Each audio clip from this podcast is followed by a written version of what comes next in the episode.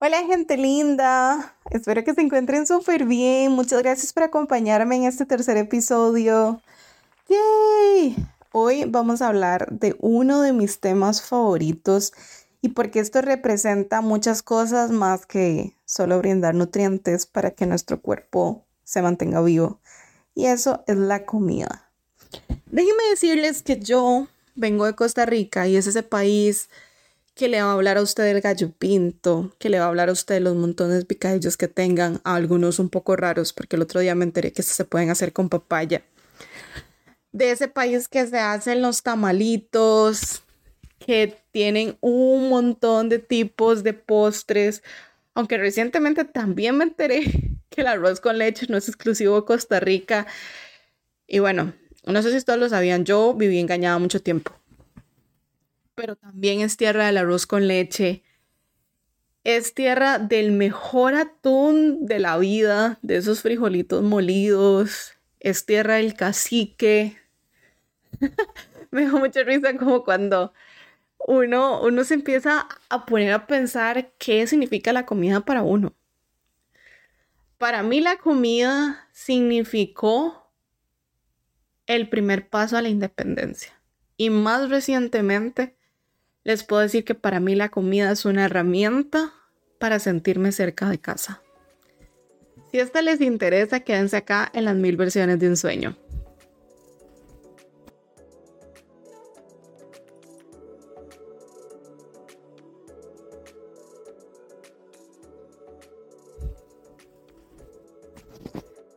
A ver, vamos entrando en materia entonces. ¿Qué es la comida?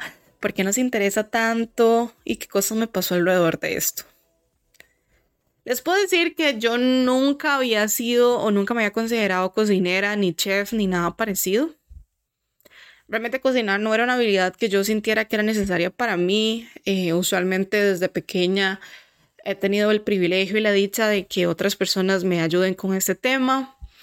También me he rodeado de gente lindísima, de mis mejores amigos que cocinan espectacular y me han chineado muchísimo. O sea, que me han, sí, me han cuidado un montón. Entonces yo usualmente en las fiestas era la persona que contribuía, que compraba cosas, que brindaba el humor, que brinda la buena compañía, pero así como que yo cocinar, pues no. Entonces cuando me doy cuenta que me voy para Canadá, ¿verdad? Que ya estoy haciendo la maleta, que ya estoy empezando en qué cosas tengo que comprar, dije, ah, caray, pero ya no voy a tener todo este sistema de apoyo que tengo acá en Costa Rica y voy a depender exclusivamente de mí para sobrevivir. Y no sé, no pinta tan bien la situación. Porque ya no voy a ganar como una ingeniera, ni como profesora, ya no voy a tener a este este montón de personas conmigo, voy a volver a estar en, un presupuesto ajustado, no, menos. Entonces la cosa es que ya empiezo a decirle a mami que no, que sí me enseña a cocinar algunas cosas, entonces bueno, los huevos y todo este tipo de cosas del desayuno me han quedado bien, es, es de mis comidas favoritas del día. Aunque soy de esa persona que come en la mañana pensando en lo que va a almorzar y en lo que va a cenar después. Y si estoy emocionada, por lo que voy a comer, entonces mejor, porque ya hago el planeamiento. Y entonces yo empecé a cocinar poco a poco para cuidarme por salud, para estar mucho más pendiente de qué es lo que yo le estoy metiendo a mi cuerpo, pero no deja de ser una experiencia. Soy esa persona que le encanta le encanta este conocer lugares nuevos, tengo muy buenas amigas que son food bloggers, entonces pues también, ¿verdad? Ahí están las opciones, siempre que le estoy preguntando qué cosas nuevas puedo comer, dónde puedo ir y bueno, para gusto los colores, porque en Costa Rica hasta hay lugares súper fancy, hasta estos lugares que se llaman, que les decimos nosotros chinchorros comúnmente, son de esos lugares que tal vez no son tan bonitos, pero las bocas son increíbles. Y por bocas me creo que les pueden decir tapas o bocadillos, que estos que son como pequeños, pero que van muy bien con el licor. Entonces, pues yo dije, no, no, tranquila, hay muchas cosas que nosotros tenemos en que pensar. Entonces, no va a ser, no va a ser uno de ellos el tema de nos vamos a estresar por esto como buena persona que se acaba de independizar, vamos a vivir, eso es lo que yo me decía, voy a vivir a punta de arroz, de frijolitos molidos para hacer quesadillas, chalupas, burritos, para ponérselo al arroz con pollo, o sea, los frijoles, infinitas opciones para comérmelo en sándwich, de atuncito, de sopas, de pollo. Yo dije, no, yo, yo estoy lista de hacer empanadas. Las primeras semanas ya las tengo. Gente, si tan solo hubiera sabido yo. La cosa es que llego a Canadá y hay un súper que me queda cerca, entonces lo primero que hago es como comprar como un pollo ya hecho, ¿verdad? Que, que un pollo asado, lo de menuso, que empiezo a buscar pues tortillas, que pan y no encuentro frijoles molidos. Digo, pues no voy a entrar en pánico. O sea, voy a llevarme unos atunes que me encontré acá. Y ese día eh, voy a abrir, hago el arroz, que por cierto no sabía la importancia de la cebolla ni de los, ni de los olores porque nunca en la vida me han gustado. Y luego entendí qué tan importantes son porque obviamente el, el, el arroz no me sabía nada. Parecía de, de estos arroz que a veces usan como, si no me equivoco, en algunos, en otros tipos de cocina que no saben a mucho porque la comida tiene mucho sabor, entonces para que no se lo acapare yo muy, muy avanzada. La cosa es que abro el atún y esa cosa súper salada. Ni siquiera sabía atún, yo no sé qué es. Y yo decía, no puede ser. Pruebo otras marcas de atún y lo mismo. Entonces yo dije, no, pues retiraba el atún, me quedan los frijoles. Bueno, había ido a Metro. Entonces me voy a Walmart. Y en Walmart lo, máximo que me presentan son frijoles refritos y no, esto, esto no es lo que yo estoy buscando, que voy a Loblos y, y una... que voy a Food Basics menos. Yo ya yo triste, le digo a unos amigos acá en Canadá y me dicen, bueno, usualmente hay una tienda de latinos eh, en, como en cada cierto lugar, porque no te metes y buscas. Llego yo triste donde una de mis mejores amigas que había, vivido en Canadá me dice, usted tranquila, ¿dónde vive usted que yo me encargo? Entonces la cosa es que se metió a, Google Maps, se metió a buscar y me encontró una tienda de latinos. Me más, esta es la dirección, entonces usted mañana ahí los compra. Todavía me acuerdo que eh, me dijo que los, los, frijoles eran los ducal no son particularmente mis favoritos, pero me parecen ricos igual. Entonces yo, bueno, y... O sea, este es mi momento, es una aventura. Yo parecía ahora la exploradora con el mapa, entonces yo decía, bueno, de la universidad me voy a la tienda, de la tienda me voy a la casa y la recompensa son los burritos que me voy a hacer, las chalopas que me voy a hacer en la tarde. Yo ya estaba mentalizada. O sea, gente, entonces imagínense que yo fui a clases, nunca me levanto temprano y ese día me levanté temprano, estaba bañadita, yo listísima para ir a comprar frijoles. Entonces voy en el bus y una de las cosas que me encanta de Google Maps en Canadá, porque la verdad nunca lo había usado en Costa Rica, es que hasta cuando usted va en el bus, hay como un icono del bus que se va transportando en qué parada está usted y todo. Entonces, bueno, yo ya me sentía en, en un anime. Tengo que caminar como, como qué, como 850 metros, 900 metros desde la parada del bus hacia la tienda. Y voy yo y ese sol increíble y se me atraviesa una persona y yo enjachando, ¿verdad? Porque ya uno no sabe, yo todavía tenía dos semanas, no estaba muy, eh, todavía no estaba muy adentrada en, en esta cultura de la seguridad, entonces yo súper, pero súper precavida. La cosa es que llego y me encuentro una casa que tiene el nombre de la tienda, pero enorme y gigante. Yo dije, aquí es de donde yo vengo. Y eso es algo que yo digo mucho y luego siempre termino equivocada, porque aquí las cosas son diferentes. Digo, de donde yo vengo, aquí debe ser. O sea, porque si no, ¿quién pintaría una, una pared enorme con el nombre si no es? Entonces me imagínense que ustedes están entrando conmigo y a nivel del suelo se ve como una división, entonces usted para abajo puede ver camas y para arriba pues puede ver una puerta y ve como una casa. Entonces yo digo, bueno, qué extraño este mini super. No se parece a los chinos que usualmente tenemos en Costa Rica, que son, pues son, como pulperías pequeñas. Y yo, pero ¿quién soy yo? Tengo dos semanas en casa, ¿quién soy yo para juzgar cómo es un super canadiense?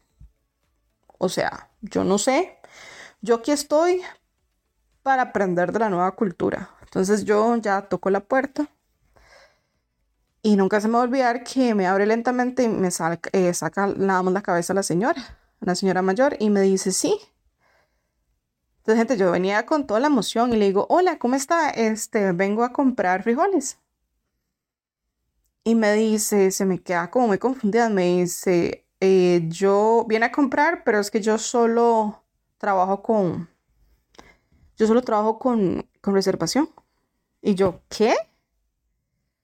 Ah, no, señora, o sea, usted no sabe lo, lo que yo he viajado, de, qué tan largo yo vengo para comprar frijoles molidos. O sea, por favor, véndame que sea una lata, una latita, por favor. Yo después, hágame, eh, haga así, o sea, hágame el milagro. Y yo después, este, vengo, le saco cita, ya compro todo lo demás que quiero comprar, pero por lo menos de una lata porque yo ya me visualicé comiendo los burritos de la noche. Y ella, ¿qué? ¿De qué estás hablando? Es que yo aquí vendo muebles y yo vuelvo al lugar y yo, señora, estoy segura que usted no vende muebles. O sea, usted que hace cosas, pero no, eh, no son, no estoy segura que sean muebles.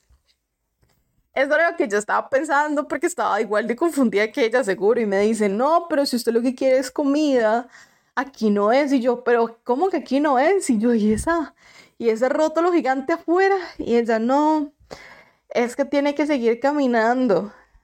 Y yo, ya con problemas de confianza, ¿verdad? Yo ya no creía en nadie, caminé. Y caminé hasta que me encontré algo que parecía más un súper al que estoy acostumbrada. Entonces entro yo y le digo que es que me había equivocado y me dice que ya me explica que, que bueno, que sí, que tienen ese arreglo, pero nunca había tenido ningún problema. Casualmente tenía que llegar yo a tenerlos. Entonces, a, partir de que me había dado mucha risa, me procedí a comprar todos los frijoles que tenían en la tienda, porque obviamente yo no iba a hacer ese viaje en vano. Entonces, sí, es una tienda latinos que tiene un montón de cosas. Me di cuenta que tienen hasta las salsas rancheras que mi mamá usa, las naturas. Y bueno, yo estaba que no creía en nadie. De hecho, tengo que volver a ir porque ya se me acabaron los frijoles. Los, la, última lata que me traje de Costa Rica. Entonces podrán imaginar lo triste que estoy. Entonces, ya superé mi primera, mi primera situación. Gente, después entendí por qué mi mamá y por qué todo el mundo en Costa Rica y por qué todas las señores y toda la gente que, que vive de forma independiente tiene miles de contenedores, porque dije, ya hice los burritos, ¿y ahora qué? ¿Qué hago? ¿Dónde los meto? Y yo, ah, con razón, todo el mundo en Costa Rica se pelea por los benditos topper. Ok. Y no, tengo que ir al súper, pues entonces a comprar los topper. Me voy yo con mi bulto y, estaba listísima para comprarme, entonces yo llego ya al súper. Estaba una señora mayor y me dice, le digo yo, hola, ¿cómo está? Y me dice, ah, muy bien, ¿qué, qué necesita? Y le digo, yo no, es que ocupo topper. Y ella, ¿qué? Y yo, sí, topper, señora, por favor. Y se me veía muy confundida y me hace, ¿y qué es un topper? Y yo di para meter la comidita, señora, los frijoles se me van a poner malos, la comida. Ay, por favor, me coopera. Y ella, ah, containers. Y yo, sí, contenedores. Me hace, no, no los vendemos, vaya a Olarama. Ya voy yo a Olarama y los encuentro. Los llamo yo toda enojada y toda triste a mis amigas acá en Costa Rica. Me dicen, babosa, se llaman, la marca se llama Topperware. Y yo, ah, no se llaman Topper. Entonces quedé como la latina, la latina perdida yo en mi primera semana en Canadá. Y, y honestamente sí estaba perdida. Entonces, vamos a ver, no, no era muy alejado de la realidad.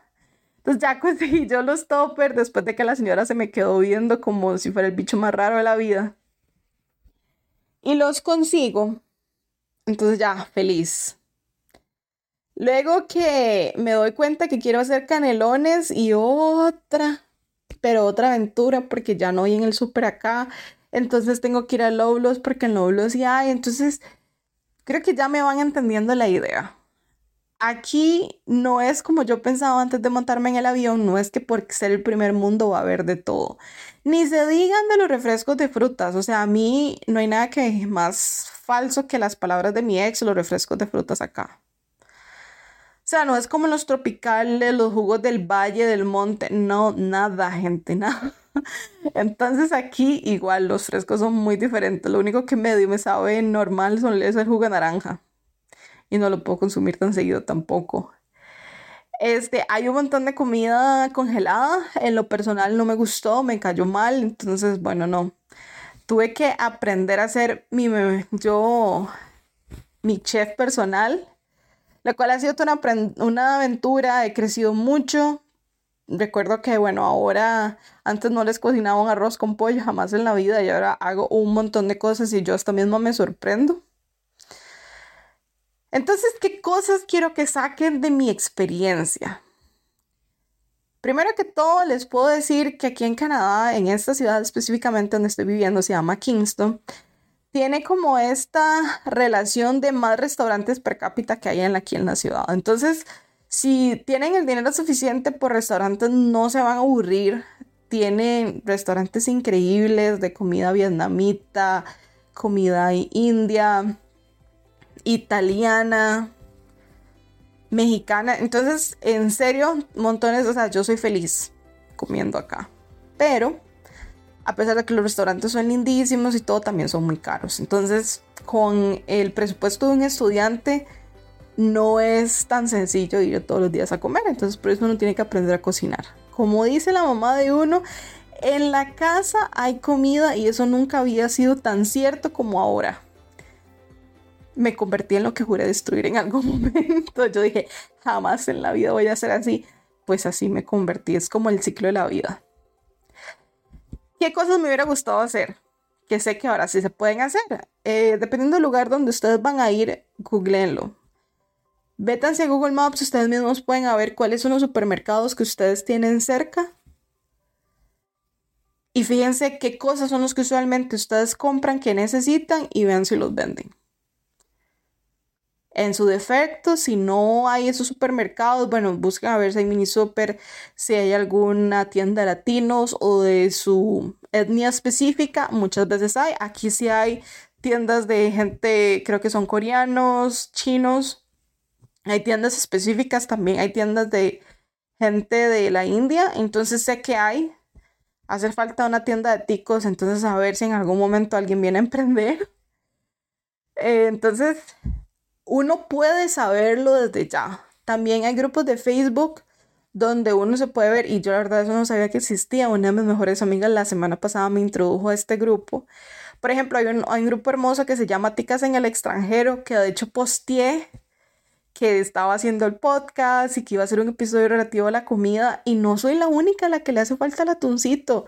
Estábamos hablando de las frutas. Cada vez que un tico va a Costa Rica se trae una maleta llena de comida porque a uno le hace falta la tierra de uno. La verdad es que yo creo que, que toda esa comidita rica que uno está acostumbrado a comer y que lo trae cerca de casita, pues ¿quién no lo, quién no lo quiere, o verdad, estar comiéndolo de vez en cuando a pesar de que uno esté en un lugar bueno, no quiere decir que uno no le haga, no le haga falta eso.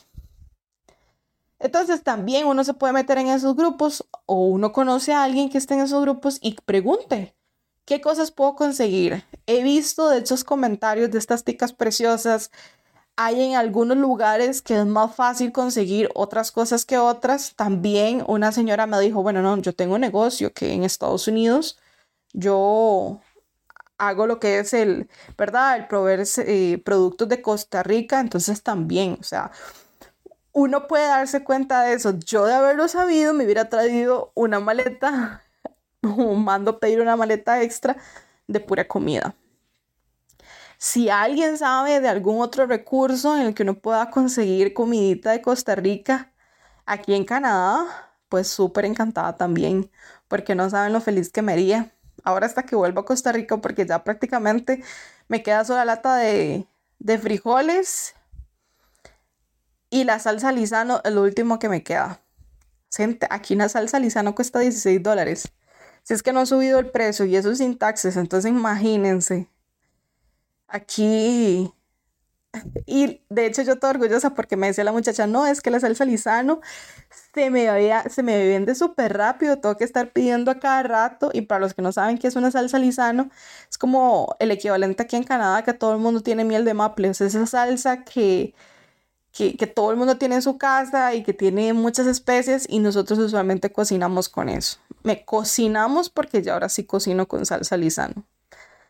Antes ni los buenos días le daba yo esa salsa, me parecía muy mística.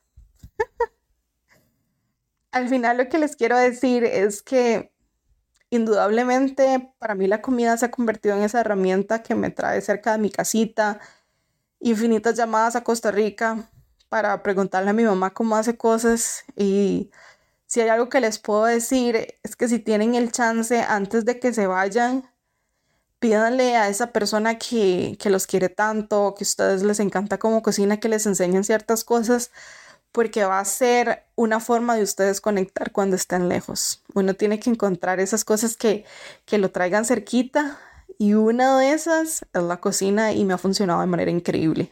Si algo de esto resonó con ustedes, y sienten que lo quieren compartir, si me quieren contar su historia por redes sociales y demás, les invito a que sigan conmigo una semana más aquí en las mil versiones de un sueño. Nos vemos.